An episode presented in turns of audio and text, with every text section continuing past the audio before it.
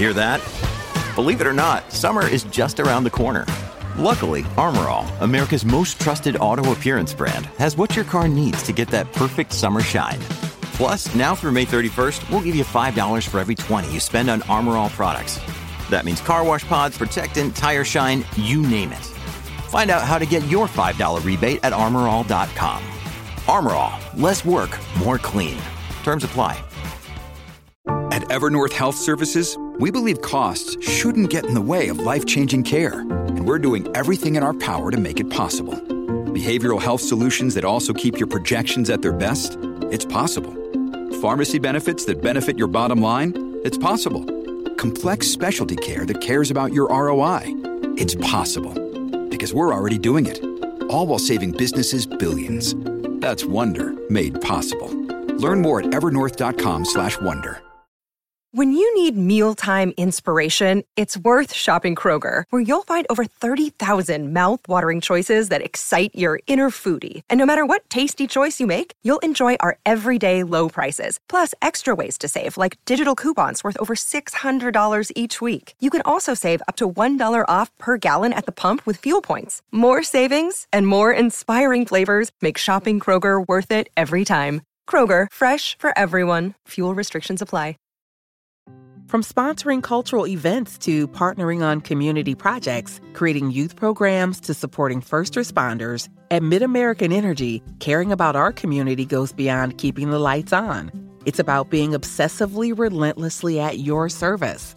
Learn more at midamericanenergy.com/social.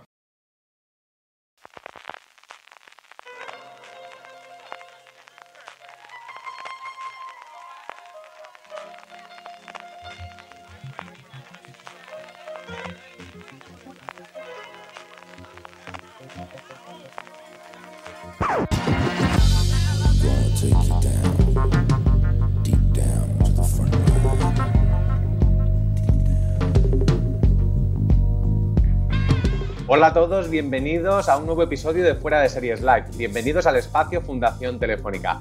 He perdido la cuenta de cuántos eventos de estos llevamos ya, pero lo que sí que tengo claro es que son demasiados los que hemos hecho desde nuestras casas. Pronto nos volveremos a ver las caras en el magnífico auditorio del espacio Fundación Telefónica de Madrid.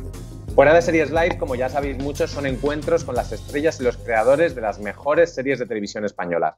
Normalmente solemos traer aquí estrenos, primeras temporadas, segundas, series que siguen en emisión, pero hoy vamos a celebrar una última temporada. La primera serie española de Netflix se despide con la segunda parte de su quinta temporada.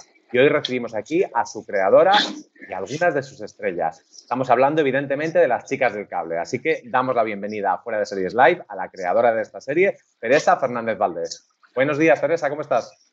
Buenos días, pues nada, encantada de estar hoy con vosotros y hablando de creadores, por supuesto tengo que citar a Ramón Campos y a Gemma Rodríguez Neira, que como sabéis en Bambú se trabaja en equipo, así que creo que es difícil encontrar una idea original firmada por uno, así que esta serie nace también de su mano y, bueno, lo que hemos ido es jugando casi por temporada a saber quién lideraba cuál. Eso está muy bien, pero la que está aquí de invitada eres tú, así que te hemos puesto la primera, la primera en la lista.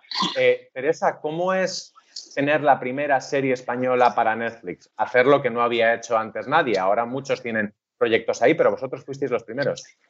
Sí, pues bueno, yo siempre digo que es un antes y un después en nuestra carrera y en Bambú. Quiero decir que, que esto es algo que te acompaña a nivel personal y además para Bambú, que era una empresa que en este momento, cuando llega Netflix a España, pues había dado sus pasos y ya tenía series en televisión española, en Antena 3, pero faltaba como una guinda que de alguna manera te confirmase como un productor de futuro, por así decirlo. Y de pronto pues llega un Netflix que yo siempre digo que, que era el elefante blanco, todos esperábamos aquí que llegasen realmente uno para, para dinamizar la industria, otra para apostar por ella. Yo siempre decía que los americanos lo único que envidiaba era el dinero, ¿no? Y decía, bueno, pues una compañía potente con ganas de comerse el mundo, que ya lo estaban haciendo, y que apoyase por el contenido español y por dar en España, porque también a veces había tentaciones de llevarte esto fuera o tú escribirías para otro país, pero no, eh, la apuesta era completa en nuestro país. Y cuando empezamos a presentar contenido,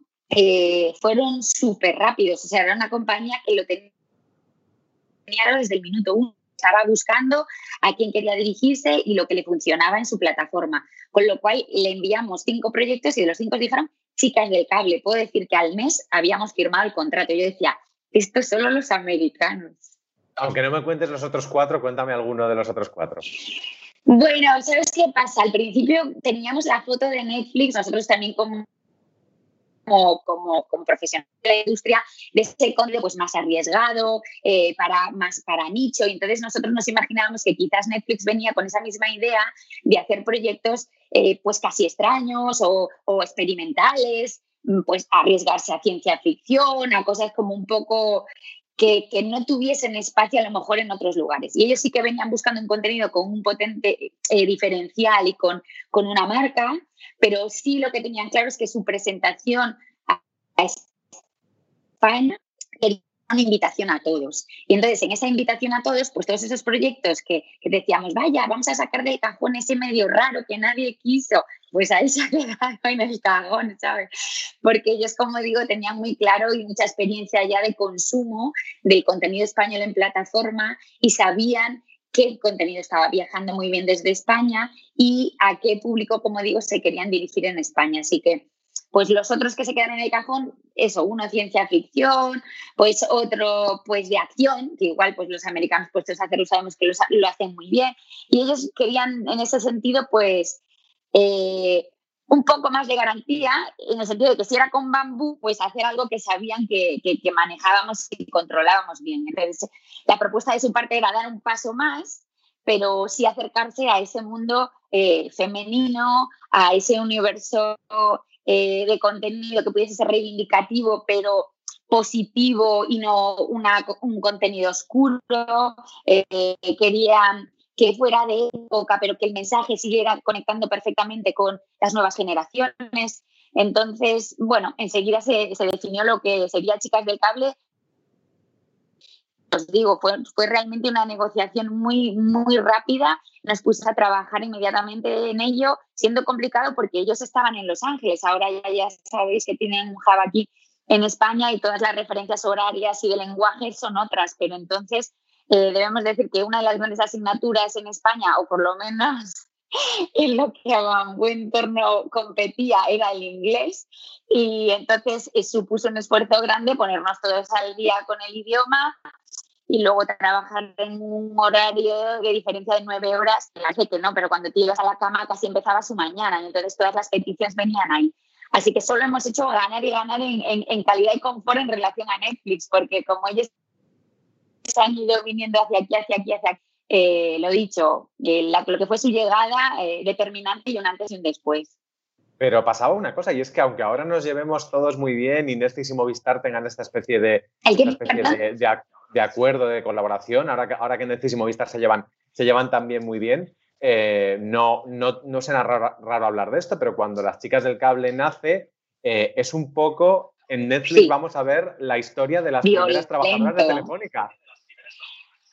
Pues sí, sí, fue tremendo, fue tremendo porque es verdad que nosotros es un contenido que a priori no, no como no sabíamos cuándo iba a venir o no Netflix, eh, pues no habíamos diseñado a priori, o las chicas que ya conocéis sí, pero las chicas que se presentaron, eh, pues no tenía exactamente el espíritu Netflix, sí tenía el equipo de chicas protagonistas que queríamos que fueran las chicas del cable. Y claro, decíamos, pero ¿y esto llevarlo? Cuando además eran las chicas del cable, el cable era otro, eh, em, eh, contaba la historia de la compañía de Telefónica, que, era otro, y, pero pues esto es lo valiente y lo bonito, ¿no? Que, que ellos se, creo que en cualquier otra compañía efectivamente hubiera pesado más esa cosa como medio rancia y de competitividad y de decir, no, no, ¿cómo vamos a estar haciéndole la campaña a otro? Y aquí lo que pesó fue el personaje, el contenido, la historia y no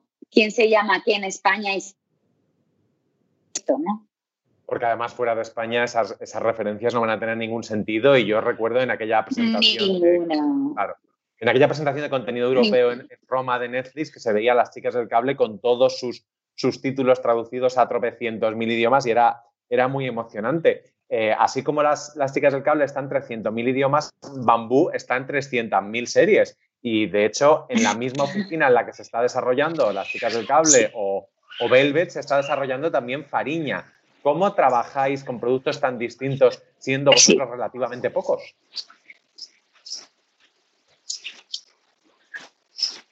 Bueno, yo puedo decir que, claro, el tema Fariña nos tocaba muy cerca. O sea, era una historia que teníamos muchas ganas de contar. Es algo que era casi un retrato de un entorno que habíamos conocido muy, muy bien. Entonces, a la hora de describir, de retratar, de, imaginar, pues en el fondo no te, no te abstraías tanto. O sea, tenías muchas referencias reales de gente, cómo vivía, cómo se comportaba. O era una serie local puramente local y esa localidad era nuestra, con lo cual hubo un momento dado incluso que un proyecto más adelante nos llegó para hacer algo parecido con, con, el tráfico que había en Cádiz, del hachís y demás, y pues nosotros no somos quien, o sea, pudimos retratar Galicia porque sabíamos muy bien de que fue casi un poco este, porque muy dentro. Y el de Chicas de Cable pues si quieres, se acercaba un poco más a universos que habíamos investigado pues, a través de un gran hotel o de un velvet, o sea, un colectivo de, mujeres o de, o de familia, dependiendo de qué contenido fuera o qué serie fuera, que se relacionaba, que entre ellos surgía como una base muy, muy especial de, de pues, lazos de amistad, de necesitar a otros, o sea, de hacer un, de piña y de, y de, de hacer una heroicidad ya no aislada, sino comunitaria, ¿no? Y esa sensación de comunidad yo creo que, que es lo que de alguna manera ha hecho que las chicas del cable siga, siga tan presente y siga tan viva, ¿no? Incluso ahora que la despedimos, creo que, que la estamos despidiendo porque sentimos todos que, que ha llegado a su fin, las propias actrices ya llevan muchos años también ligados al contenido y ya sabéis que pues les apetece también asomarse a nuevos personajes pero la verdad es que nadie siente que ninguna de las eh, de los personajes no pudiese seguir contando una historia. Hemos, ahora cuando veáis el final, vosotros que ya lo habéis visto, eh, ya espera el final, entonces veréis que efectivamente ahora no, no existe ni el mínimo, eh, ni la tentación, quiero decir, de seguir contando una historia en torno a ellas.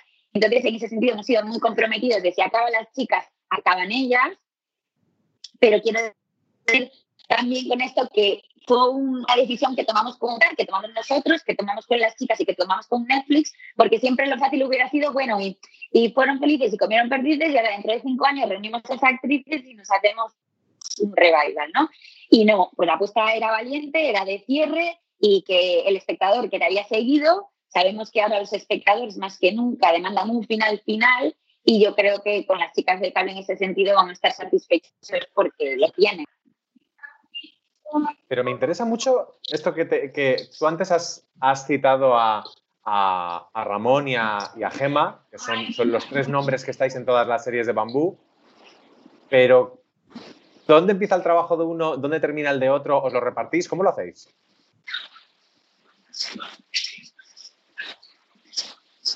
Pues mira, cuando surge las chicas del cable, efectivamente buscando un contenido que decían, bueno, pues en, en Netflix, que es algo que habían compartido con nosotros y por eso su acercamiento a la productora había funcionado Velvet y había funcionado Chicas del eh, eh, Gran Hotel, decíamos, bueno, pues un contenido similar y potente, una historia que teníamos pendiente de contar en España era esto, el de las chicas que realmente eran aventajadas en el sentido ya solo de formación cultural, eh, tenían todo, todo, todo lo, lo, que eran las aptitudes y la formación más destacada de ese momento, la reunían este tipo de mujeres, por eso eran eh, recluidas, eh, requería de, una, de un saber y de conocer lenguas y bueno, pues eran mujeres super mujeres. Y esas supermujeres luego, por, por, por, el discurso de la historia de España, se perdieron, la mujer dio muchos pasos atrás y de repente esas mujeres conectaban, como digo, con la generación actual. Entonces, bueno, pues en, en el hecho de buscar nuevas historias, eh, siempre buscábamos historias femeninas con mujeres al poder al frente y este algo muy bonito, ¿no? Hecho por parte de, ellas y una manera de reconocer a gente anónima a través de una ficción eh, que, que le diera valor a lo que ya lucharon aquellas mujeres entonces. Entonces, cuando hacemos nuestro brainstorming y, detectamos que aquí había, podía haber una historia, una historia interesante y una historia que podía conquistar al gran público, pues eh, preparamos el material para presentárselo a Netflix, pero a partir de ahí como tú citabas, eh, Bambú Producciones tiene otros frentes abiertos y a veces es complicado que los tres nos aislemos para entrarnos únicamente en un proyecto. Entonces, en este caso, pues hombre, la primera serie de Netflix y la primera temporada estuvimos los tres a muerte. ¿Qué ocurre? Que luego, de cara a la segunda temporada, es verdad que cuando estamos muchos es muy bonito y creativamente es muy atractivo porque surgen muchas ideas, pero también imaginar que las discusiones pues son mucho más eh, hot, porque en el fondo pues intentamos que nadie tenga la última palabra, que todo sea muy consensuado, pero claro, esto luego se va calentando, calentando, entonces cuando ya la energía se ponía muy a tope, pues yo creo que por aquí, pues yo quiero por allá.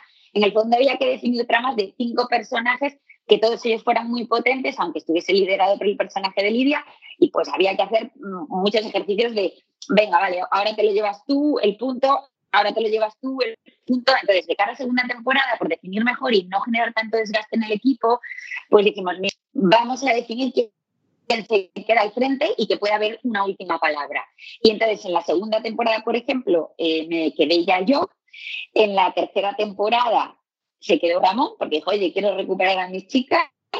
Y en la cuarta y la quinta, pues me he vuelto a quedar yo.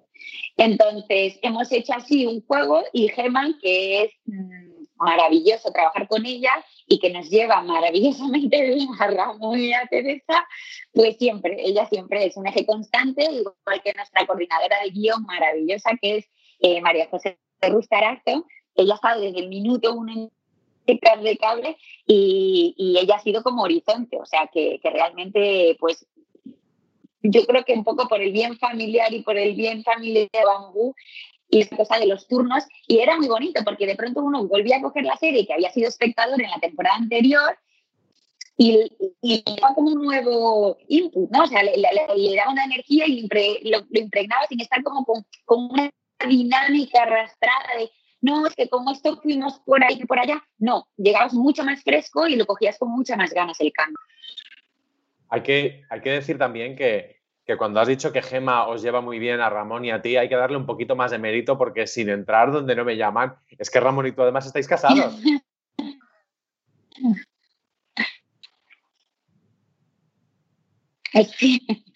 No, no, ella es santa. Sobre todo, además de santa, eh, no se asusta, porque claro, cuando uno eh, pues eh, tiene esta relación tan, tan personal ¿no? y tan íntima, pues a la hora de enfadarse, de discutir, siempre que haya respeto no hay límites, es decir, que, que tú puedes decir, pues tal, y, te pegas el calentón y sabes que estás en la Coca-Cola te das pero claro, eso hay veces que estás presente con otras personas que no son tan conocedoras de la dinámica nuestra y entonces se asustan, porque claro, dicen, pero esto es tan fatal, se van a separar, no sé qué.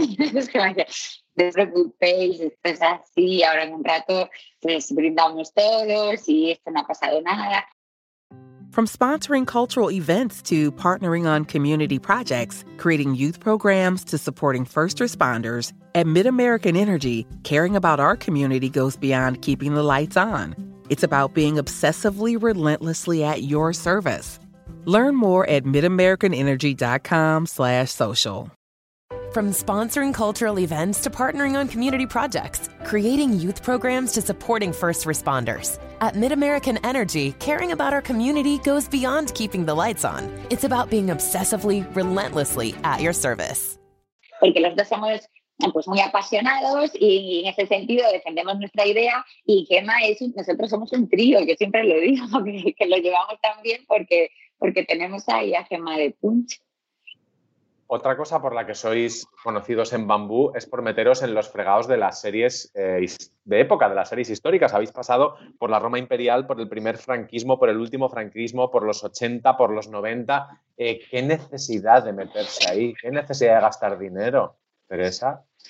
Pues yo digo lo mismo. Mira, al principio sí, porque decíamos, ay, qué bonito contar historias eh, era como que no encontrábamos tantos límites, pues a, lo mejor en el amor o en las relaciones. Eh, a día de hoy decía, chica, pues tú te enamoras de todo el mundo y quien te juzga, encontramos como muchos más límites a la hora de contar historias y nos favorecía mucho la época porque pues, pues si la mujer víctima y sometida, porque no había teléfonos móviles, porque había menos televisión y entonces pues estas cosas hacían que los personajes se vieran obligados a hacer otro tipo de, de, cosas y a la manera la nostalgia del vestuario, el, un poco las referencias de, para nosotros era determinante la ficción inglesa, ¿no? Decir, bueno, pues te enciendes la tele y esto de tan bonito que ya no sé lo que me estaban contando, pero me he quedado ahí enamorado de la pantalla, del del moño, de, decían, bueno, pues eso es ganar algún punto en relación al espectador, ¿no? Cuando le tienes que seducir, hacer algo que a lo mejor mirando atrás ya, ya es tan bonito de recuperar que le resulte atractivo. Entonces, ese fue un poco el inicio. El tema de los límites, el, y, sobre todo relacionados con el amor. Y es verdad que luego pasan años y ya son cerca de 12 y, y uno dice, oye, que yo ya no quiero seguir mirando atrás. Pero yo puedo decir que siguen pidiendo series de época. Es decir, hay una... Realidad que es que hay muchas historias que contaron de época, pero también es cierto que hay una tentación de cada vez que uno se acerca a Bambú o que Bambú se acerca a uno, le dice, ay, con lo bien que tú haces las series de época, ¿por qué no me presentas una serie de época? O, eh, bueno, yo si hago una serie de época será o con Bambú o y otra referencia digamos española. Entonces, es verdad que tú mismo te quedas un poco atrapado. Al principio nos frustrábamos porque decíamos, ay, yo quiero eso, pues cambiar de paradigma, hacer otra cosa, quiero, quiero contar otro tipo, quiero cambiar de género. Como lo hemos ido poco a poco consiguiendo, pues eso, que si un Fariña, nunca hubiera sido posible sin duda sin el resto de proyectos anteriores, pero un Fariña o El Corredor de la Muerte o de repente Ramón los documentales, que esa parte del, del true crime pues le fascina, pues ya eso nos daba como, como digo, un poquito más de patio de juego y entonces es como el que va a desayunar churros, pues vas a la mejor churrería o a la que tú crees que es mejor, o cuando vas a comprar el roscón de reyes dices, pues me voy a esta pastelería que es buenísima. Así que renegar de algo que se te da bien, aunque nos costó aceptarlo, pues eh, realmente creemos que es una estupidez, porque si lo sabemos hacer y el público lo quiere y el cliente lo demanda, pues nada, lo, que hay es que reinventarse. Es verdad que luego nos acompaña mucho la crítica de eh, bueno, lo de siempre. Ahora en el hotel, ahora en las galerías, ahora en la telefonía. Yo entiendo lo que me quieren decir en esas críticas, pero la verdad es que muchas veces jugamos dentro de casa a, ¿sería posible que Alicia Alarcón viviera en Velvet? ¿Sería posible que Alberto Márquez estuviera en Chicas del Cable? Y realmente los discursos son tan lejanos que es muy difícil que un personaje como el de Raúl de la Ría pudiera estar en Chicas del Cable. O sea, es que no, no me lo puedo creer. O un personaje tan dramático como fue el personaje de. Mm, pues el de. Mm, el de. Te diría el de. Ay, es que se me mezcla personaje y actriz. Y el de nuestras chicas del cable. Eh, el que mata a su, marido, el de... No. Eh, como ya la perdimos, a mi fallecida. A, a, Ay, eso es el pobre Mari. Eh, pues eh, el personaje tan dramática de Cibantos nunca hubieran ido lugar en el de que es todo una atmósfera mm, de relajada, de broma, que el drama era absolutamente ligero. O, por ejemplo, el compromiso en estas últimas temporadas, por hacer mención a ellas, a intentar contar un poquito, asomarnos, porque es verdad que este es un contenido que, que se hace con vocación internacional y no únicamente para nuestro público local. Entonces nos interesaba poco entrar en el detalle de guerra civil pero sí dar apuntes, pues en qué momento la guerra civil va a encajar en, pues eso, Velvet, o en un Fariña, o en un corredor de la muerte, pues es que, eh, eh, aunque parezcan, realmente son series muy diferentes. Pero confiésame, Teresa, que en algún momento alguna cadena o alguien te ha dicho que no es necesario gastar tanto dinero en escenas como la presentación de las galerías Velvet o el encendido eléctrico del Gran. No, nunca jamás. ¿Cómo me van a decir que no es necesario? Ellos cuanto más de eso, mejor. Y nosotros también. De hecho, es que cuando ya se construyó te corres de ahí, ahí vamos a hacer el planazo ese brutal con la grúa en la que todo es despampanante. Claro, o sea, hay algo de las dimensiones que hacen grande la serie. Yo decía antes un apunte que eh, ahora mismo la industria estaba muy fuerte, o está, espero, confío en que ya enseguida todos volvamos a estar donde estábamos, y eh, los proyectos pueden ser ambiciosos de natural, con grandes presupuestos. Antes no es que no los hubiera, pero había que trampear un poquito más, con lo cual esos grandes planos nos ponían ya en nivelón. Yo recuerdo esa presentación de, las galerías Velvet, que aparte son, eh, quiero recordar que se parecen mucho al, vestíbulo del edificio Chrysler de, Nueva York y dije, madre mía, qué manera de gastar dinero. Sí, pero bueno, pues luego se le sacó partido, Alberto. No, no, más, más, más, amortizado que sí. Eso es. No decorado ninguno. un dinero y que te piden para una jornada y una grúa, no sé qué. Y ¿dónde estaba todo eso? Y luego no se ve. O sea, que e, ese plano nos dio un, juego en muchas temporadas. Y es un poco como los conciertos en Madonna, que hasta el último euro de tu, de tu entrada está ahí en ese escenario. Eso es, eso Pues vamos a seguir hablando de, de, series con gran producción, de series de época y también de series de chicas. Seguiremos hablando de las chicas del cable, pero a través de otras producciones. Y para eso damos la bienvenida a la redactora jefe de Fuera de Series, Marina Such. Buenos días, Marina. Muy buenas, Alberto. Muy buenas, Teresa. Hola, Marina. Encantada. Pues vamos a seguir hablando de las chicas del cable a través de otras series que no tienen cables pero sí tienen chicas y también son de, son de época. ¿Cuál es la primera serie que nos traes hoy, Marina? Pues mira, esta es, eh, sus protagonistas también son chicas, porque son chicas jóvenes. Eh, es Llama a la comadrona. Esta es una serie de BBC de 2012 y sus protagonistas son un grupo de matronas, que era pues de, las, de los pocos trabajos a los que podían aspirar eh, las mujeres en el Reino Unido en, los años 50 justo eh, muy poco después de la Segunda Guerra Mundial.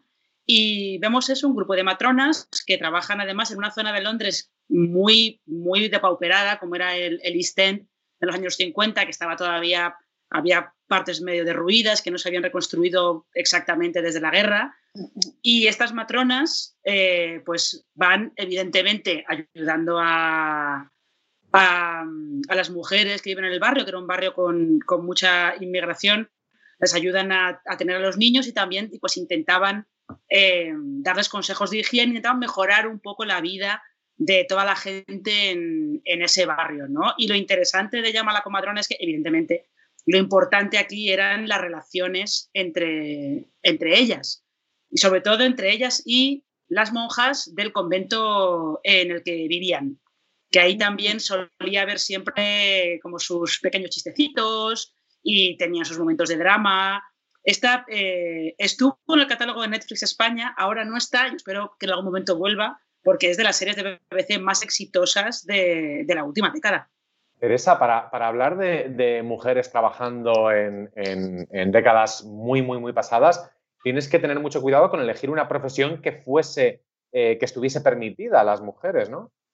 Claro, por supuesto. Y sobre todo en ese caso, por ejemplo, eh, hablaba de, mujeres que de alguna manera estaban como sus eh, estaba limitado de alguna manera el peso laboral al ser, a ser matrona. En este caso, nuestras chicas del cable era todo lo contrario, era como la superwoman del momento, además de trabajar en otras cosas, trabajaban aquí. Ahora sí, en nuestro caso, por ejemplo, te hacían firmar un papel que luego nosotros no jugamos con ello en nuestra ficción, pero eh, decía que esa superwoman no iba a contraer matrimonio y no iba a tener hijos.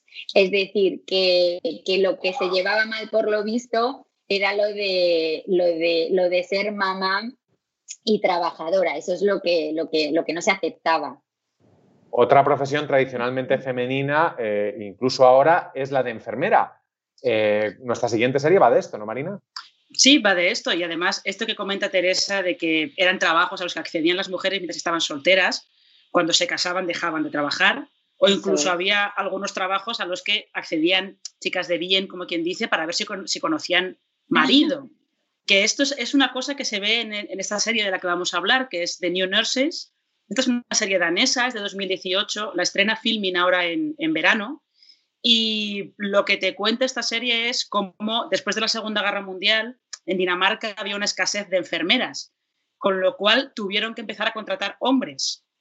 Y hasta ese momento solamente lo que era ser enfermera era un trabajo exclusivo de mujeres. Los hombres que entraban a esta escuela de enfermería que vemos en, la serie, pues estaban, eh, todo el mundo se burlaba de ellos, estaban eh, mal vistos, por eso, porque estaban entrando en un trabajo de mujeres, como quien dice. Y aquí, por ejemplo, se ve, justo lo acaba de decir Teresa, hay, hay un par de, o una protagonista, si yo no recuerdo mal, que sabe que en cuanto se case, porque la familia le está buscando un marido, en cuanto se case, tiene que dejar de, trabajar y está estudiando para ser enfermera, pero tiene como una fecha de caducidad muy clara ya, eh, muy puesta desde el principio. Eh, Teresa, no te adelantes porque con enfermeras y guerra vamos, vamos después. Ten, ten cuidado que esa la hemos, la hemos guardado. ¿Cuál es la siguiente serie, Marina?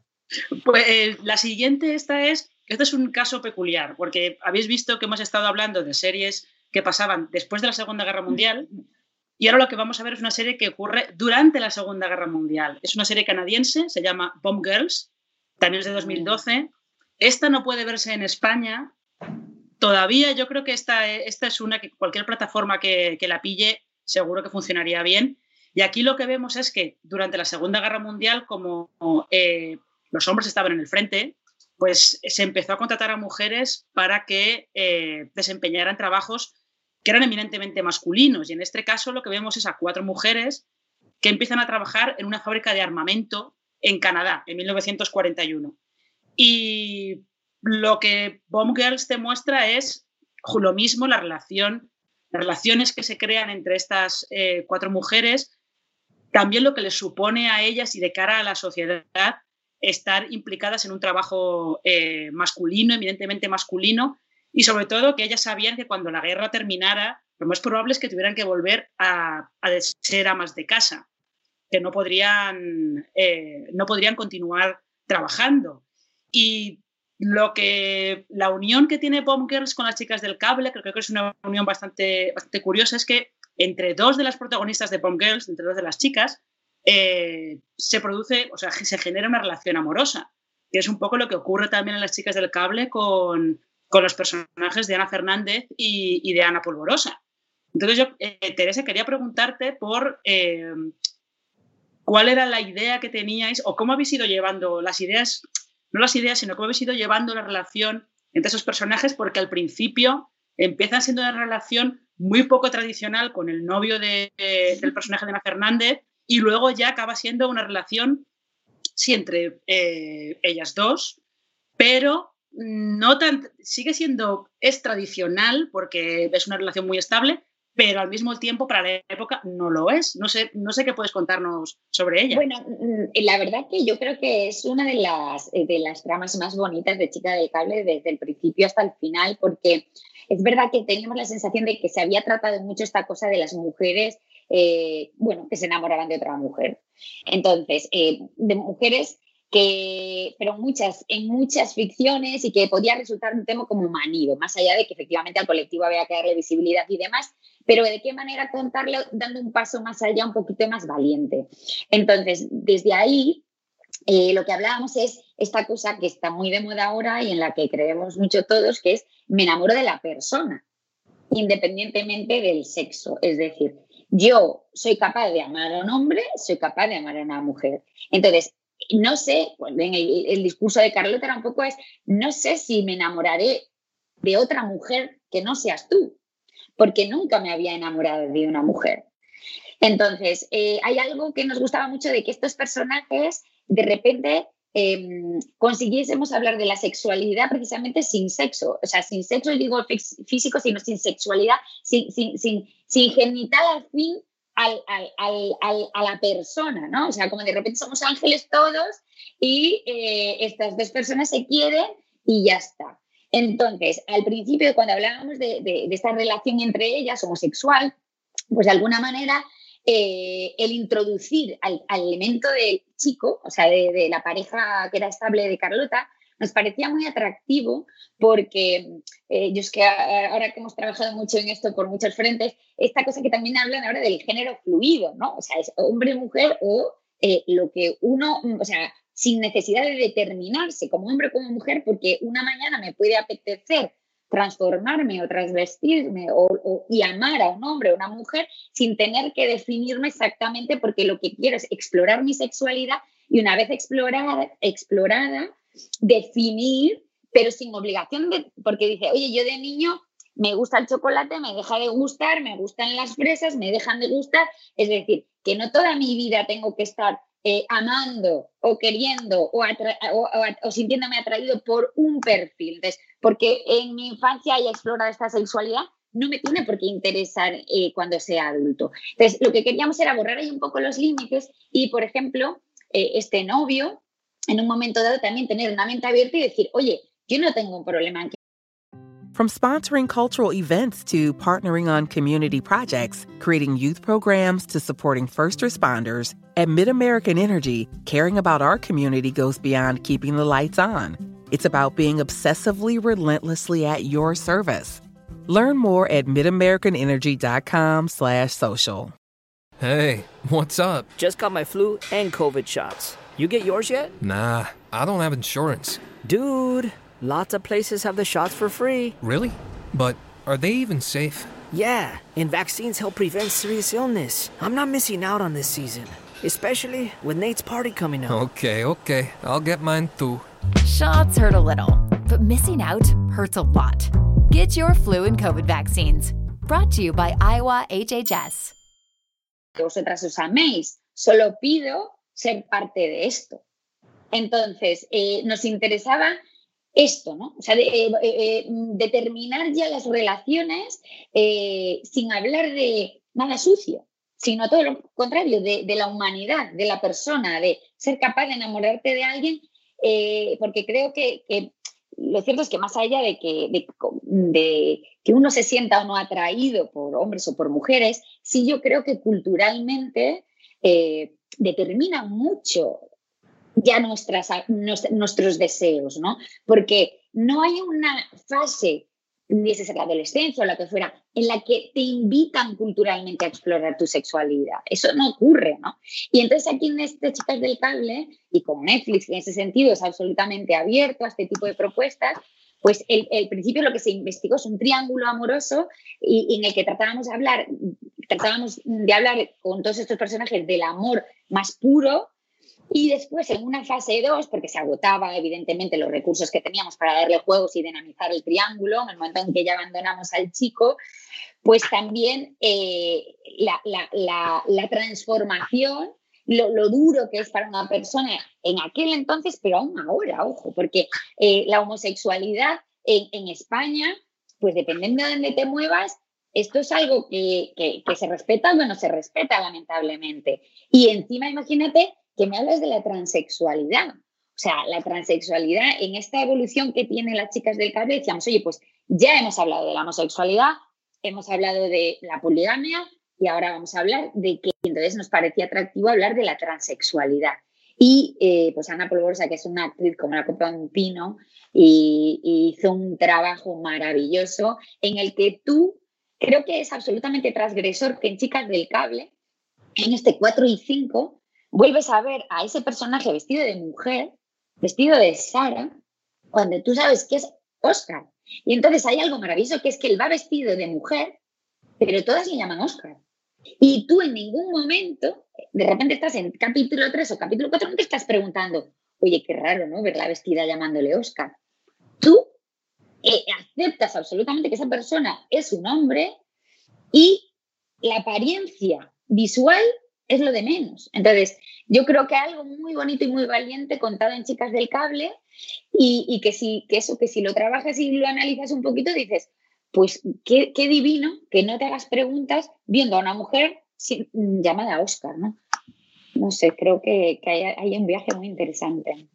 Eh, Marina, para la siguiente frase, eh, la siguiente serie, perdón, mis padres me dieron una educación muy cara para que aprendiera inglés, pero hay, hay palabras que todavía se me atragantan. Así que el título de la siguiente serie lo vas a pronunciar tú. Bueno, yo, voy a intentar pronunciarlo bien. No es tan fácil, ¿eh? No es tan fácil como parece. Eh, la siguiente serie es Volvemos otra vez a las Islas Británicas y vamos a volver otra vez a el post Segunda Guerra Mundial, porque esta serie es The Bletchley Circle Eh, esta es de 2012. Esta también Qué cabrona, lo has clavado. He estado practicando, he estado practicando. Eh, esta serie también estuvo en el catálogo de Netflix. De hecho, lo que está en, Netflix es eh, una secuela que tuvieron después en Estados Unidos, en, San Francisco. Pero la serie original lo que hace es eh, contarte la historia de varias mujeres que durante la Segunda Guerra Mundial trabajaban en Bletchley Park, que era la sede de inteligencia del ejército estadounidense. Y estas mujeres lo que hacían era descodificar, trabajar con códigos eh, nazis. De hecho, eh, pues su trabajo fue muy importante para, conseguir resolver, el, eh, conseguir romper el código de la máquina Enigma, que permitió a, los aliados de alguna manera ganar la Segunda Guerra Mundial. ¿no? ¿Qué pasa? Cuando acaba la guerra, estas mujeres de Bletchley Park no pueden hablar de lo que hacían porque es secreto, secreto de Estado, y no pueden trabajar en nada relacionado con, eso que hacían. Así que, ¿qué les pasa? Lo que comentábamos antes, eh, las que están solteras se buscan la vida como buenamente pueden y las demás se casan porque no tienen otra salida, se casarse y ser amas de casa. ¿Qué pasa? Que al cabo de unos años hay una de estas mujeres que está casada, pues es más o menos eh, feliz con su, con su matrimonio, empieza a ver, empieza a seguir las noticias y empieza a darse cuenta que hay como un patrón en, unos asesinatos que se están produciendo en Londres. Y vuelve otra vez a reclutar a sus compañeras de Bletchley Park para ver si son capaces de, resolver este caso y acaban siendo como un pequeño grupo de detectives amateur.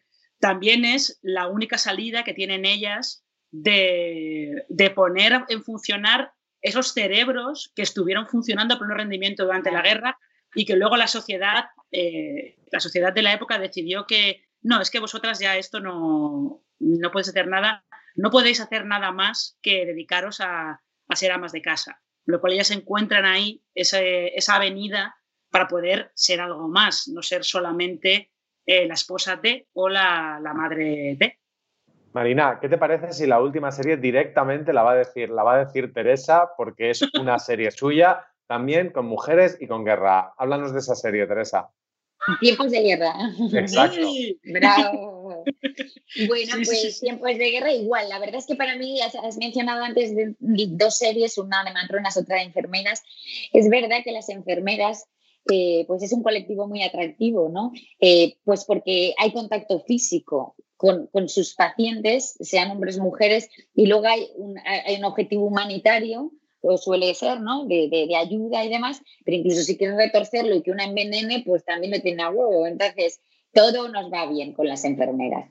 Entonces, había una, o sea, una, un hecho histórico real que es que para una, la guerra de Marruecos en España, eh, eh, reclutaron como a las damas bien de la sociedad para mandarlas al frente. Y entonces esto nos parecía delicioso, digo, para contar visualmente, porque era como las niñas pijas de la época que se habían hecho su medio curso casi de socorrista, porque lo mono de aquella época es que las niñas bien sabían un poquito de enfermería, y entonces dicen, venga, pues al frente, llamadas por la reina, ah, pues por la reina, ya que nos vamos todas.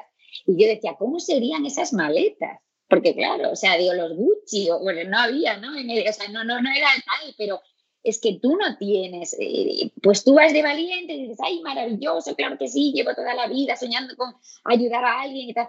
Pero es que el golpe, entre que eran unas niñas, la ignorancia absoluta sobre lo que es una guerra, ¿no? Porque ninguno de nosotros, digo, el que no haya estado allí, lo haya vivido, pues no conoce el shock de enfrentarse a, ese, bueno, a, ese horror, el horror de la guerra. Y encima, con esta condición de niñas a las que se les servía el té en la mesa, o sea, que es que, que, no, que no podía ser. Entonces, ese contraste de esa bofetada ¿no? de realidad y esa enfrentarte y madurar en 24 horas porque se te muere la gente a tu alrededor, pues nos parecía una historia apasionante de contar. Aparte, y ahí me remito un poco a las primeras palabras que decía de lo hermosísimo de esas batas impolutas blancas con esa capa maravillosa azul, ¿no? Que dices, pues qué delicia de enfermeras, ¿no? O sea que ahora pues uno va al hospital y agradece muchísimo. Imagínate, estamos en pleno aplauso para todos los sanitarios que voy a decir de ellos pero que en, el momento uniforme, pues hombre, era más mono y más coqueto aquel, ¿no? que sí, que sí, que además aquí estamos haciendo televisión y... Marina, ¿se ha dejado algo, Teresa, de tu, de tu no, no, no, no, no. O sea, lo único que se ha dejado Teresa es que la serie se puede ver en Netflix y en, en A3 Player. Y lo único que yo quiero apuntar de Tiempos de Guerra es que eh, a mí me, cuando yo la vi me quedó una cosa muy clara de Tiempos de Guerra que es haz siempre caso a lo que te diga Alicia Borrachero. Nunca le lleves a contraria, porque siempre tiene razón. Siempre tiene razón. y de los y de los repartos de vuestras series, ¿con alguna estrella no habéis trabajado? Bueno, pues mira, Banderas se me resiste muchísimo. ¿Que se, que se te resiste quiere decir que le has llamado? Sí, yo este año he picado piedra para conseguir a Antonio Banderas. Y bueno, pues ahí, bueno, algo, algo habré hecho. A lo mejor otro año este no lo he conseguido, a lo mejor otro, otro sí. A mí me encantaría, la verdad, que con Antonio Banderas y además me encantaría para recuperar en esa faceta que él tiene cómica también, ¿no? O sea, que, yo creo que él ha trabajado en los últimos años maravillosamente bien el drama, pero que él es un cómico maravilloso con un físico pues aún imponente, porque es así, y, a nosotros nos encantaría. Yo, hombre, pues eso es algo que sí que tiene pendiente uno, por supuesto. Una, una pregunta rápida para terminar, Teresa. ¿De qué estás más orgullosa? ¿De haber trabajado con las estrellas más grandes o de haber fabricado tú estrellas? Bueno, nunca lo siento así, la verdad. No, no, no, no me hago yo a la madrina de aquello. No, no. De, yo me siento muy orgullosa de lo que hemos conseguido. Eso es lo que me siento orgullosa. Y me siento muy orgullosa eh, y me hace sentir muy bien que hemos hecho familia en bambú y la verdad que ahora cuando, cuando la industria hizo boom, ¿no?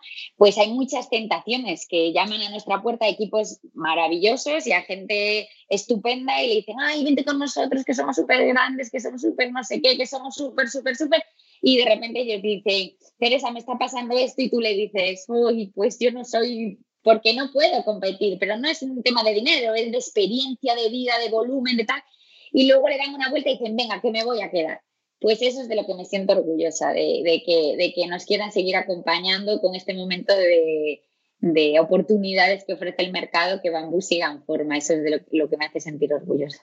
Pues vamos ahora mismito con ellas, porque las tenemos con Álvaro Nieva. Muchas gracias, Teresa Fernández Valdés, por acompañarnos en este Fuera de Series Live especial final Las Chicas del Cable. Gracias, Marina Such, por tu conocimiento y tus series, aunque hoy una, no la has dicho tú, así que no te la vamos a pagar. y pasamos directamente con Álvaro Nieva, que ya tiene a las cuatro estrellas las chicas del cable. Bienvenido Álvaro, bienvenidas Ana Fernández, Ana Polvorosa, Nadia de Santiago y Blanca Suárez. Y a vosotros, hasta la próxima. Adiós, un beso, chicas. Bueno, pues yo creo que la gente ya le habrá dado tiempo a ver el final de La chica del cable y vamos a hablar con vosotras a ver qué os ha parecido y cómo lo habéis vivido. Pero antes de eso quería preguntar una cosa que a veces le pasa a los actores y a las actrices que le cogen cariño a un proyecto de larga duración y piden llevarse un objeto. Entonces, no sé si vosotros habéis llevado alguna boina, algún detalle de, vestuario, de, decorado. Habla con Ana Fernández. Por alusiones a Ana Fernández parece que algo, algo ha pedido, ¿no? A ver, porque eh, como si bien me llaman ellas de Anita Producción, pues yo una que está dependiente de un poco de todo. Entonces, eh, cuando estábamos acabando la temporada, yo pregunté y dije, ¿qué vais a hacer con todas estas cosas? Y me no, pues algunas las guardamos para otros proyectos, otras igual las devolvemos, pero bueno, si que os gusta algo. Y yo dije, ah, vale. Y entonces, pues me acuerdo que los dos últimos días, el día que estábamos con el con la promoción con Netflix, em, me cogí un, teléfono, lo tengo aquí, si queréis os lo enseño, es muy bonito, em, y luego eh, dos maletitas. Mira, el teléfono que cogí, obviamente, claro, como señal de la, de la, de la serie.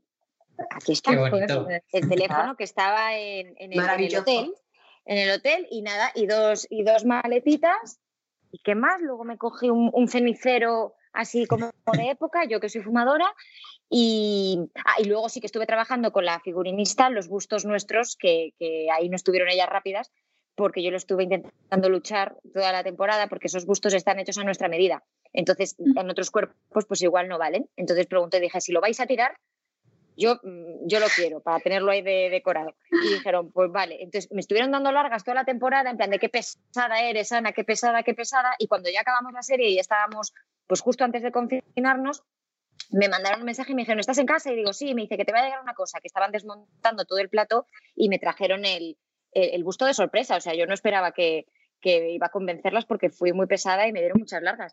Así que sí, la que tiene todo soy yo. Dentro de unos años, ojalá nunca tengamos necesidad económica, pero si en algún momento yo comparto los beneficios, alguna de las cuatro tiene una necesidad, se vende. Esto se vende. Se vende el teléfono. Vendemos, las maletas, vendemos el, busto, eh, decimos que lo hemos besado, que tiene restos nuestros y, oye, para salir de un apuro en un futuro, ahí está, como rehén. Pero por aclarar, entonces te lo dieron, ¿no? No lo robaste. Fue con permiso. No, robar no, robar no. Sí, hombre, sí, claro. Yo estaba adelante, yo estaba adelante, no lo robó. Y, y, ellas querían también, pero eh, no sé, estaban a otra pensando, luego no cogieron nada. Ellas entraron conmigo en el juego de sí, vamos a coger cosas y de hecho miraron varios objetos, pero luego, no sé, se estresaron y, y no, y no los llegaron a pedir. Ya. Yo me llevé el, letrero que había en una de las puertas del hotel de la última temporada, la suite donde siempre estamos ahí como reunidos. Eh, se llama eh, Suite Florida. Y una de mis habitaciones aquí de casa tiene la puerta Suite Florida. Pero a que lo piense, me podía haber llevado muchísimas más cosas. yo también. Sí, sobre todo los sombreros, yo creo que algo que, que a todos nos gustaría un sombrero de la chica del cable. Es que eso no lo eso no lo. Yo creo que a nosotras no nos gustaban los sombreros. No, vaya.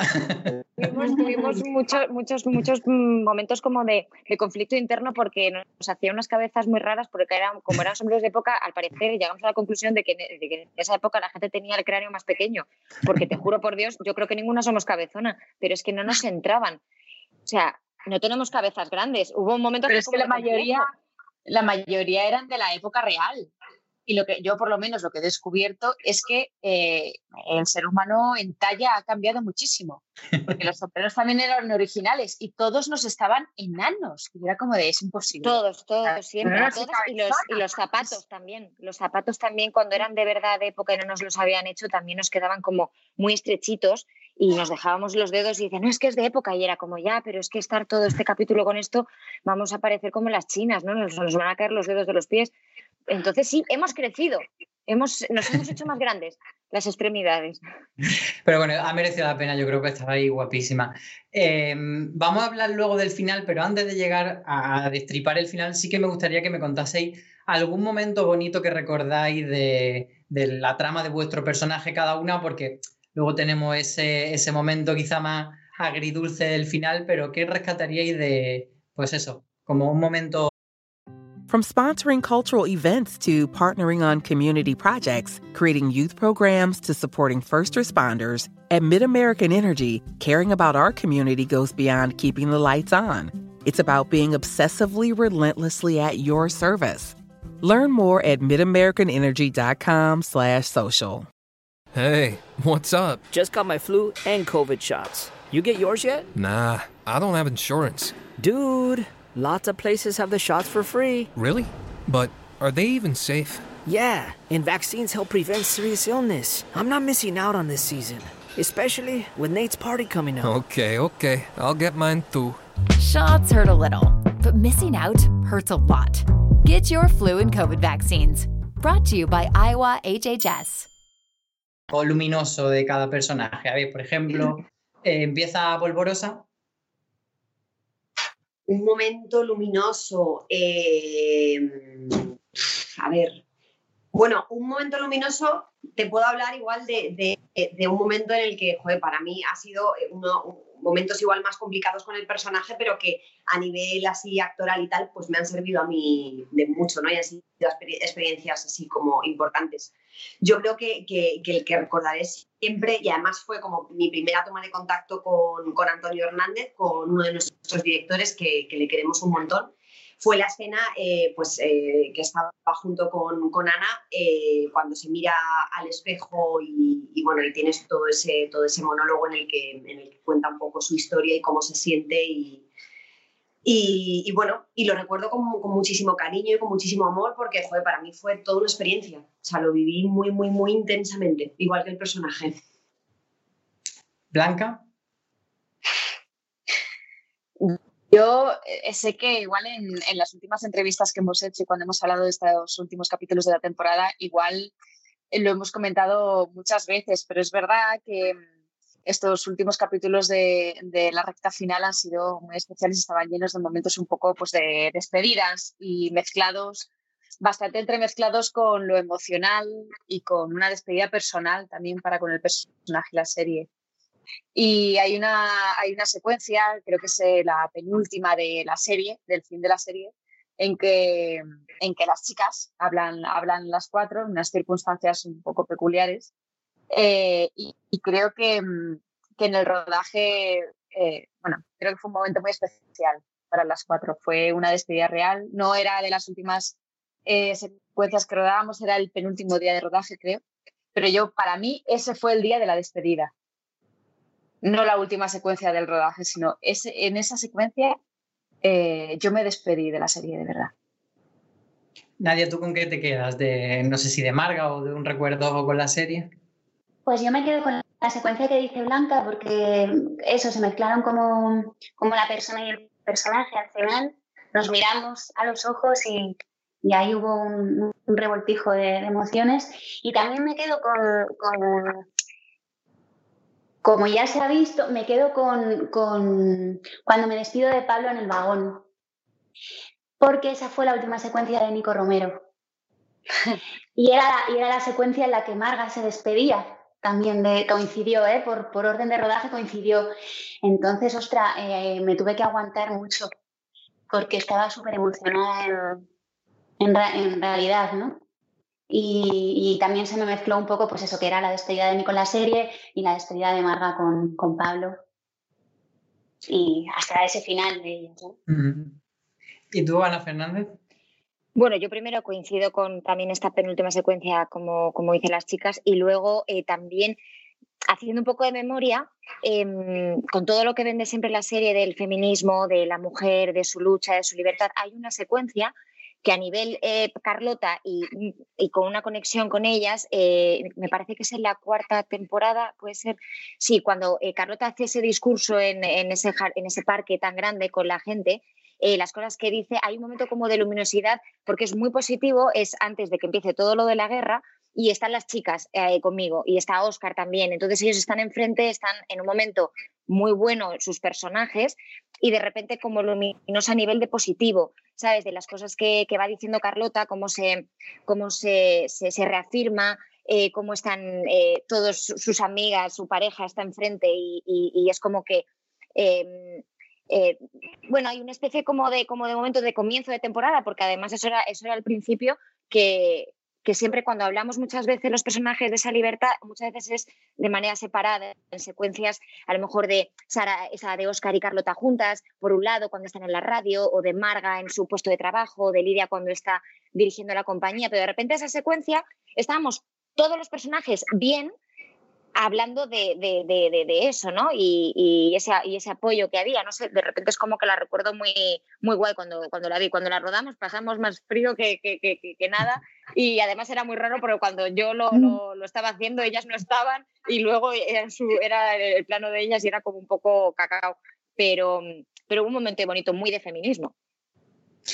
Y ahora sí que yo creo que el momento de entrar en el final recordarle a la gente que nos está viendo que si no han visto el último episodio de La Chica del Cable, que paren de vernos ahora mismo y que vayan a Netflix, que lo vean y que luego vuelvan por si acaso. Por favor.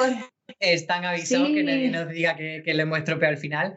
Pero a mí me llama mucho la atención el final porque a la vez, como varios finales, van sucediéndose momentos felices, luego momentos no tan felices, y ahí hay como una, una serie de finales. Entonces empezamos por lo que ha sido gran parte de la trama de esta temporada, que empezaba con Lidia en el primer episodio diciendo voy a matar a Doña Carmen y luego al final no la mata Lidia, pero bueno, sí que tiene un, trágico final.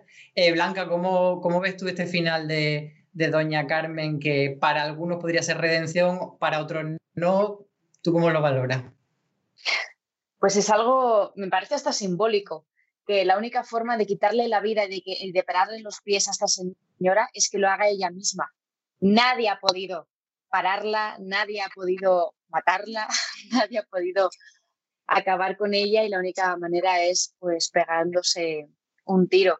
Es curioso que esto también ocurre cuando, cuando yo no sé ya si por si por eh, porque no tiene otra salida, ella acepta, acepta como partner in crime un poco a, a Lidia, ¿no? y de repente como que de alguna manera aunan fuerzas y, organizan y utilizan a Carmen también como cómplice en esta gran fuga de este campo de reeducación, de este centro de reeducación. Em, y de repente la única vez que parece como que amigas, amigas, pues no, pero quiere decir que estaban por lo menos en el mismo bando, tiene que ocurrir este desenlace, ¿no? Y bueno, ¿Cómo ha sido para vosotras trabajar con la gran Concha Velasco? No sé si alguna le ha gustado especialmente o tiene un buen recuerdo de ella, de este trabajo juntas, me refiero. Pues. Eh, la leyenda, viva. total.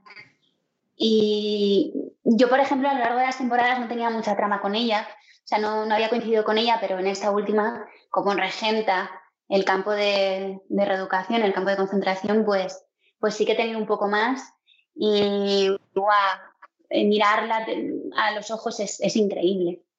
Tiene una presencia brutal, es que no, no, hace nada, o sea, simplemente está y, te mira y tiene una mirada tan poderosa y tan, tan profunda y es tan mala que, no sé, a mí me impacta, o sea, tengo su mirada aquí ahora mismo, o sea, es muy es muy reconocible, tiene mucha fuerza la mirada con eso. Y luego que es una todoterreno, o sea, que hemos frío allí. estuvimos como en la calle Embajadores, que, era una antigua farmacia militar o algo así, creo, de localización.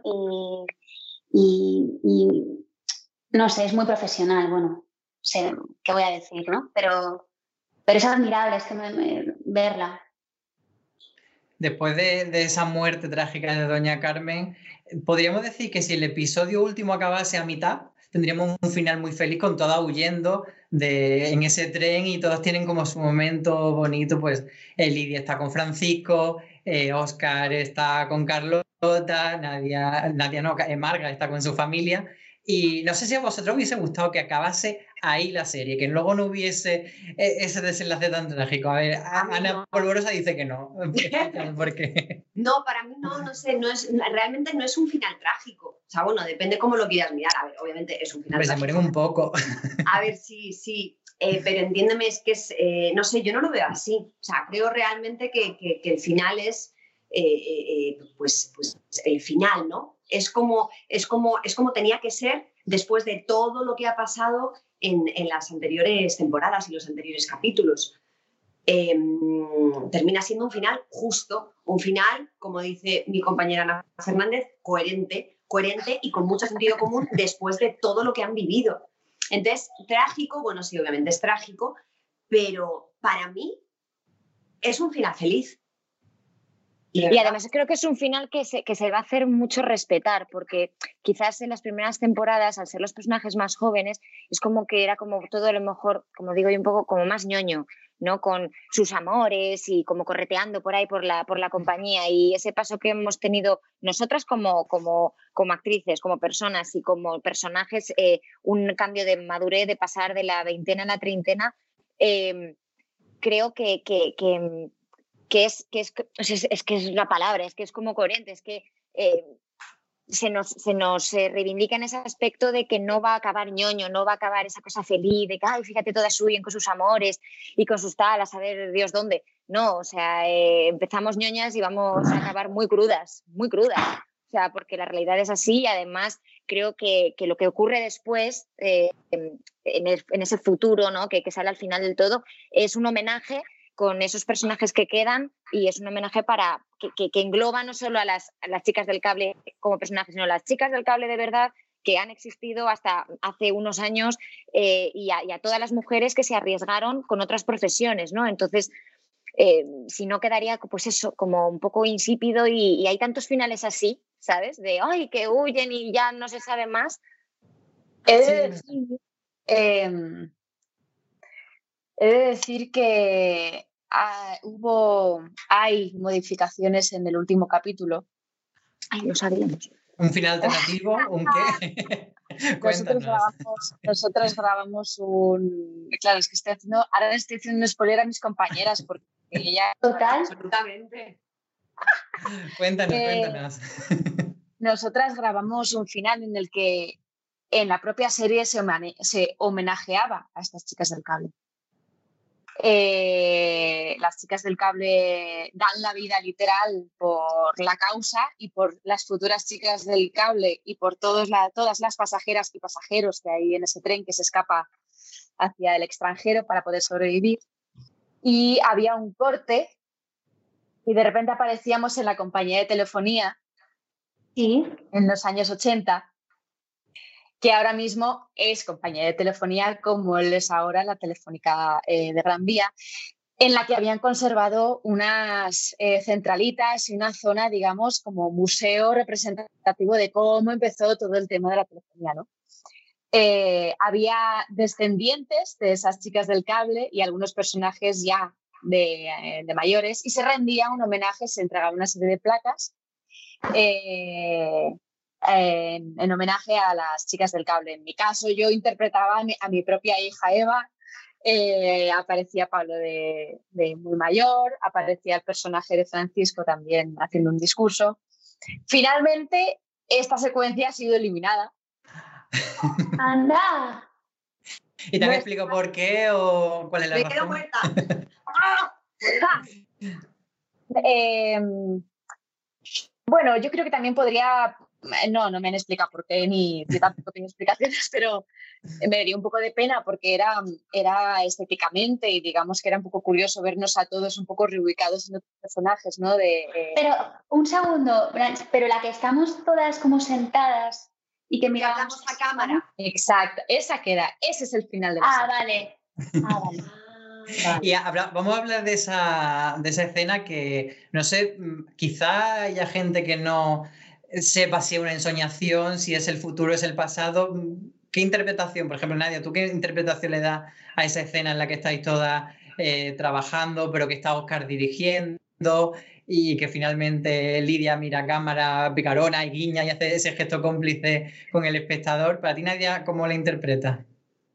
Bueno, yo creo que por guion era algo como fantástico, o lo jugamos así, como si hubiéramos vuelto, como si fuéramos una especie de, de fantasma eh, que volvíamos a la compañía y, como el recuerdo en esos años 80 pues de, lo que fuimos, ¿no? Era, era algo fantástico en realidad, que se metió por guion y, de hecho, si esa es la última, antes habíamos rodado que nos, nos íbamos como cruzando las unas con las otras hasta todas nos Ah, vale.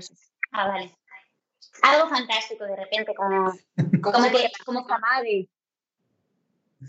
bueno, pues por, ir cerrando, ya que hemos comentado este final, sí que me gustaría eh, comentar una cosa más, que es que cuando salen los créditos del episodio, vemos eh, fan art de los personajes, vemos ilustraciones de, fans que han hecho, que han dedicado con vuestro amor y se han recogido en esa secuencia de los créditos finales como un poco homenaje a la relación entre, entre el fandom y, y la serie. Entonces me gustaría que aprovechásemos que estamos de despedida de la chica del cable para que le lancéis un mensaje a vuestros fans, tanto de, España como de, todo el mundo, porque lo han visto en muchas partes. No sé quién, quién se atreve a lanzar ahí un, mensaje. Pues darles las pues gracias. Que muchas gracias, sí. Exacto. Sí, con todo nuestro amor y cariño, que al final, bueno, pues es eso, gran parte de, lo que hacemos, pues bueno, gran parte no, todo va dirigido a ellos, con lo cual... Que sin ellos no somos nada. Sí. Y entonces, por cerrar, estáis, estáis contentas y felices con, el final de La Chica del Cable y con lo que ha supuesto para vosotras, ¿no? Sí, Muy sí, absolutamente. Pues nada, ha sido una época muy bonita. Pues muchísimas gracias. Ya tenemos que acabar esta estupenda entrevista, pero nos hace mucha ilusión haber estado con vosotras de forma telemática. Nos hubiese gustado también hacerlo porque en lo fuera de ser live lo hacemos precisamente en el edificio de Fundación Telefónica, que es donde sucede toda la acción de, la, de las chicas del cable, pero bueno, ya quedaremos allí algún día a lo mejor para tomar unas cañas o para lo que sea.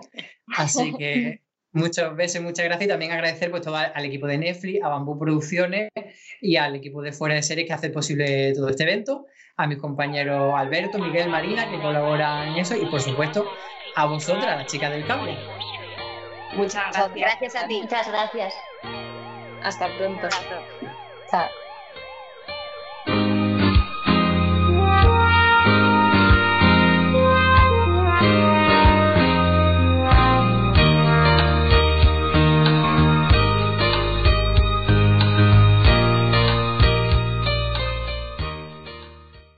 Woodhouse Nissan offers a variety of SUVs and crossovers to fit your lifestyle. Whether you're looking for an SUV with high towing capability or a crossover with all wheel drive, you can expect a variety of safety features, plenty of seating, ample cargo space, and innovative design to tackle virtually any adventure. Explore the Nissan lineup of SUVs and crossovers featuring Rogue, Rogue Sport, Kicks, Murano, Pathfinder, and Armada. Visit one of our two Nissan locations or shop online at woodhouse.com.